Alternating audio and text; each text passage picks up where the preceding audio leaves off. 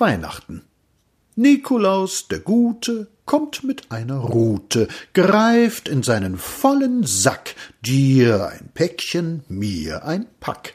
Ruth Maria kriegt ein Buch und ein Baumwolltaschentuch, Noske einen Ehrensäbel und ein Buch vom alten Bebel, sozusagen zur Erheiterung, zur Gelehrsamkeitserweiterung. Marloh kriegt ein Kaiserbild und nen blanken Ehrenschild.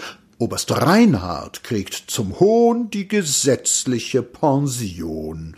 Tante Lo, die, wie ihr wisst, immer, immer müde ist, kriegt von mir ein dickes Kissen.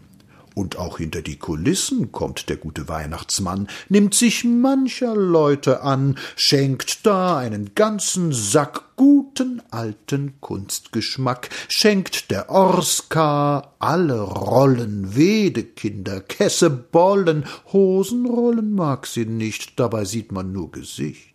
Der kriegt eine Bauerntruhe, Fräulein Hippel neue Schuhe, jener hält die liebste Hand. Und das Land, und das Land, bitt ich dich so sehr ich kann, schenk ihm Ruhe, lieber Weihnachtsmann.